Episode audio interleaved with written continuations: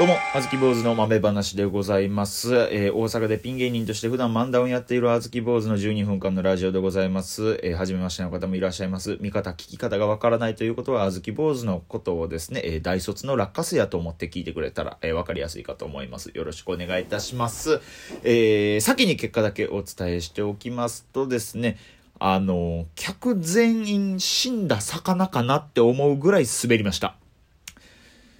下ワングランプリというね、あの、下ネタだけのお笑いライブの方に出てきたんですよ。えロフトプラスワンウエストという場所でやってるんですけど、僕普段そこでバイトさせてもらってまして、えー店長から、えーよかったらこんなんあるしよ、ねえ、あずきくん出てみいひんかってことで、えー出させてもらった、この間ね、出させてもらったんですけれどもね、あのーすごかったんですよ。もちろん全員下ネタやるんですよ。えー男性の方もいますし、女性の方も出てたんですけれど、お客さんもね、えー結構おじさんの方々が多くて、それで20人ぐらいでしたっけね、入ってたんですけれども、まああの、やっぱりその経験のなさを、こう、まじまじと見せつけられたというか、えー僕はちょっとこのライブを機に、この日をきっかけに、その魂の太さというものをちょっと学んだ気もしましてね。えーそれぐらいの凄まじいライブやったんですよ。登場されてはった芸人さんたちがね、もう皆さんご存知の横須賀歌丸さんから、えー、アヤマンジャパンユースの、えー濃厚春ミルクさん、えーっとですね、あと弾き語りをやられてる木村ライダーさん、えー、それ北新地で、えーバーをやってはる、えー小籠包裕二さん、えーそして東京で下ネタ芸をやってはる小森和也さん、そして、えー同じように東京で活動されてあるおいおい教教祖さんも皆さんおなじみのメンバーだとは思うんですけれども、えーそこにあずき坊主入らせてもらいましてね、えーライブをさせてもらったんです。下ネタをね、あずき坊主今まで一回もやったことがないんですよ。作ったこともなくて。でもまあ声かけてもらったから出ようってことで一生懸命考えたんですけど、まあなかなか思いつかなくてね。で、だからもうその、その晩、その前日に徹夜で一生懸命作り切りましてね。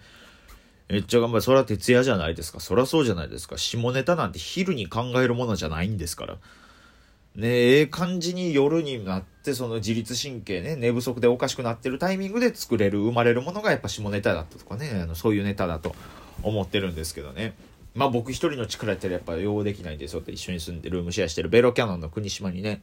手伝ってもらったんですよ。国島はアダルトビデオをすごい、えー、ようさん見てはるくてね、その辺の知識もたくさん豊富にあるんでね。まあまあまあ、その、で、国島が一番好きな今、女性タレントさんが、あの、元 AV 女優の、えーココミンっていうね、あの方な、ココミンっていうんですよ。ココミン、フルネーム何でしたっけね広瀬香美やったかな。まあまあ、な成瀬ココミですわ。惜しい惜しい。なんですけどね。はい。成瀬ココミはもう AV 女優じゃないから、もうエッチな人ではないみたいな、なんか、ちょっと、なんかその、よく、ちょっとその価値観がいびつというか、ちょっと僕には理解できない範囲で、こう、えー、アダルトビデオを楽しんでる国島なんですけど、その国島にね、いろいろと手伝ってもらいました。こここうした方がええんちゃうかって。えーっとね、で、えーあ、この段階でね、えーアドバイスしてもらったって、AV 好きの国島にアドバイスしてもらったって聞いたこの段階やと、多分ね、なんかこういう下ネタとかあるよとか、こういう面白い AV あるからネタにしてみたらとかをね、そういうのを、そういうアドバイスを皆さん想像されたかもしれないんですけど、思ってるより、ちゃんと真面目に考えてもらって、前半のテーマがここで喋ってるから、後半になってくるとちょっとテーマブレてるから、やっぱテーマ一貫して作った方がいいんちゃうかっていう、普通にお笑いのアドバイスもらってましたよ。意外とね、意外とね、僕もびっくりしました。あ、意外とそっちなんやって、なんかもうちょっとその、ね、面白、面白 AV の話とかね、そのなんか全身に金粉を振りかけて博物館に AV 女優を寄贈して観察するっていう AV があるねんみたいな話してくれるんかと思ったら、意外とそういう話もね、してもらいまして、一緒にまあなんとかして作り上げた AV のネタ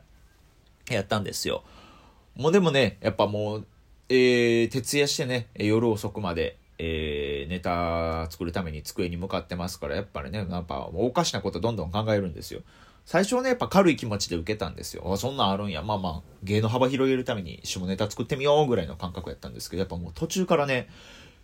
やっぱ優勝したら賞金が出るんで、もうやるからには負けたくないって。絶対に俺の下ネタで客全員爆笑させたんねんっていう気持ちにどんどんなってきましてね。まずもういつもの小豆坊主でさ、いつもの尖り切り、尖り切り散らかしてるあずき坊主のマインドになってきたんですよ。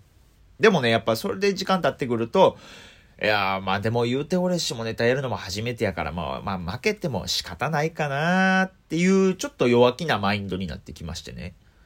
まあこれもいつものあずき坊主ですよ。で、そこからやっぱりこうネタを詰めていくに従って、もうそこからも一周して、もう分かった。もういい、もう、どんなネタでも、もうここに出てはる出演者の皆さんの胸を借りるつもりで頑張って、全分、自分のね、もう全力を出すだけ出し切って、やってみようっていう、ちょっとこういうプラスの気持ちになったんですよ。だからその徹夜してネタ作ってる間に3回感情動いたんですよ。ほんまに意味のない時間でしたね。ゲロ滑りしたんですから。意味のない時間でしたよ。なんかその心が揺れたというよりもなんか心の蛇行運転でもう邪魔でしかなかったみたいな感覚なんですけれども。まあそれでまあね、まあちょっとね、ネタ出来上がったから、まあまあちょっとツイッターでね、もう出演者調べるじゃないですけど、相手どんな人かなと思っていろいろ調べてみたらね、あの、おいおい教教祖がやばすぎたんですよ。あの、顔にメイクしてるんですけど、その、ね、それはやばいじゃないですか。自分のこと教祖って名乗ってるんですから。ね、顔にメイクしてるんですけどね、その、鉄拳さんとデーモン小暮さんとアフリカのシャーマンをかけて3で割ったみたいな、そんな感じの見た目なんですよ。もう、勝てる気がしないじゃないですか。なんかその時点で。雰囲気とかに、もう僕その、ね、スマホの画面越しに雰囲気に飲まれたんですよ。だいぶ早いとは思うんですけど。まあまあ、それでまあ次の日になりまして、当日現場入りしたんですよ。でも出演者の皆さんおられました。なんか太ってはる。ね、結構超えてはる女性がおったんで、あ、この人が、アヤマンジャパンのユースのこう濃厚春ミルクさんかなとかまで。で、ギター持ってはる人がおるから、あ、これがあの、木村ライダーさんかな弾き語りのって。でもいろんな人がおるなと思って。ああ、でもなんか結構なんか、もうなんか、なんかこれの人はお客さんかあなんかこう出演主催者の方の知り合いなんかなっていうおっちゃんも座ってはったんですけど後々考えたらその人がおいおい教教師やったんですよめっちゃ怖ないですか？おいおい教競争、人に紛れれるんですよ。めちゃめちゃ怖くないですか？そのね、あ、教祖さんがね、ネタをやるとこしっかり見なあかんと思って見たんですよ。筆舌に尽くしがたいんですよ。もうね、受ける受けないとか、もう面白い面白くないとかじゃなくてね、なんかもう、もう、雰囲気がね、凄まじいんですよ。もちろん島ネタなんですけどね。でもちょっとこれよう説明できないんで、そのネタのことは言えないんですけど、そのおいおい教教祖さんという方の芸風がどういう芸風なのかっていうのが一言でわかる説明文があるんです。それだけちょっと聞いてもらいたいんですけど、R1 出禁なんですよ。もうこれだけでわかるじゃないですか。えげつ、これだけでも分かって、分かってほしい。これはもう。わ、なんか分かってというかもう察して。これもう察せれない方がおかしいから。そこだけえー、とにかくすごい人やっていうことで、その、その人を見て僕ちょっと魂の太さ感じたというか、ああ、いつか何年か経って振り返ってみたら今日があずき坊主のターニングポイントになったんだなっていう、それぐらいの人物だったんですよ。なんかその才能というかね、初めてその霜降り明星の粗品さんの凄さを間近で感じた時に、思った、ああ、この人には一生語れへんやろなっていう感覚をそのおいおい教教祖さんにも感じたんですよ。僕の中で粗品さんと教祖さんが一緒なんですよ。まあこれも信じてもらえないでしょうし、理解もできないです。僕もその分かってないです。まあまあ結局ね、そのライブ終わりまして、優勝はちょっとまあ違う、えー、別の人が優勝されはったんですよ。で、優勝されはって、ああまあまあすごいなすごいなって。で、あずき坊主もね、その、誘ってもらった店長さんになんか全然あかんかったな、いやちょっとやめてくださいよ、とか。で、来てく、えー、その日おったお客さんの中にも知ってるお客さんだったんで、はずきくんね、やっぱ、その喋りは、この中で一番うまかったよ。やっぱ達者やったけどね、周りの人が強すぎたね、みたいな。まあまあ次回ね、やるときは、もうちょっとね、頑張って下ネタ、えー、食ってきてね、とかなんか、はいね、うるせえな、このさん。とか思いながらいろいろと聞いてまして。で、まあまあまあ、語れへんかったけど、経験したのも、ね、家帰って、まあ、せっかくやし、その、おいおい教教祖さんって、なんかどん、他にどんなことされてはるんやろなと思って、YouTube で調べてみたんですよ。そしたら、その、えー、おいおい教教祖さんが、清水寺で赤ふん、赤いふんどし一丁でネタしてる動画が出てきたんですよ。あの、そうなんですよ。あの、初めから勝てるわけなかったんですよ。そんな奴に誰が勝てんねんって。